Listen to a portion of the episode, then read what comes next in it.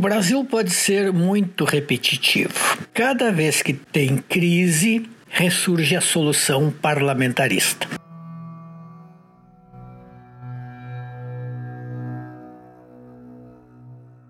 Ela pode tomar formas diferentes: sonho de retorno ao parlamentarismo ou semipresidencialismo. Em outras palavras, um governo dividido entre o presidente da República e o Congresso Nacional.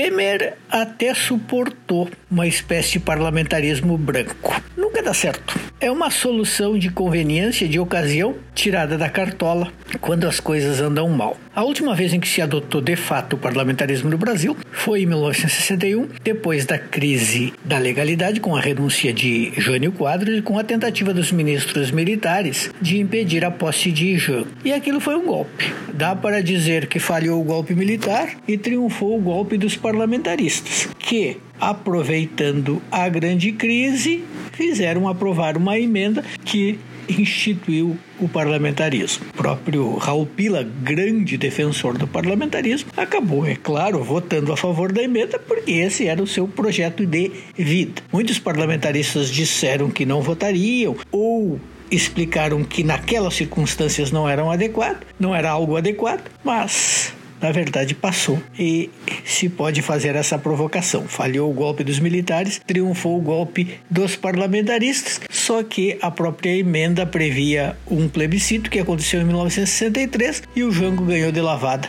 retomando seus poderes presidencialistas.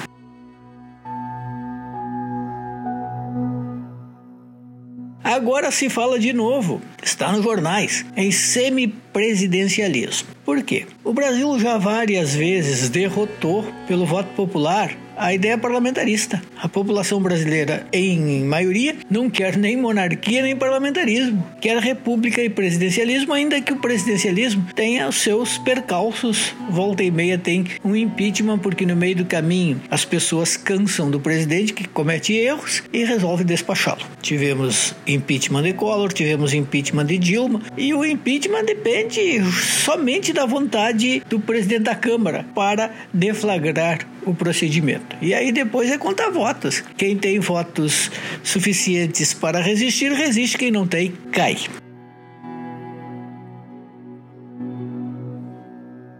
Mas por que o Brasil repete essa fórmula? Porque o Brasil não aceita aquilo que a população já escolheu tantas vezes. A verdade é que nós precisamos melhorar os quadros políticos e ter partidos mais consistentes, mais organizados, mais fortes e sem proprietários. Essa é a grande dificuldade brasileira. Os partidos têm proprietários e volta e meia alguém se elege por um partido que nem sequer tinha consistência. O próprio Jair Bolsonaro se elegeu pelo PSL, que era nada, passou a ser a segunda bancada e o presidente saiu do PSL e agora poderá entrar no Patriota, que também não é um partido de expressão, e assim vai.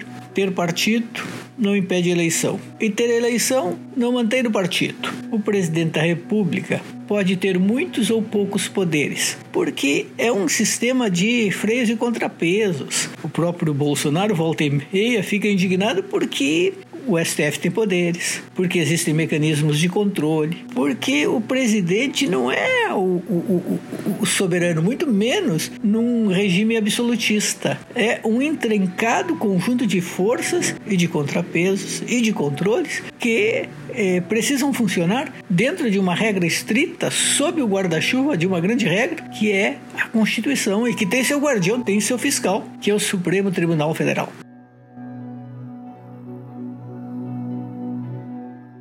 Então, essa tal solução semipresidencialista, mais uma vez, tem tudo para ser fogo de palha ou para ser golpe, porque no regime presidencialista, as regras estão fixadas e elas precisam ser cumpridas. Se quer um parlamentarismo, tem de fazer um plebiscito, convencer a população, que até hoje não se convenceu.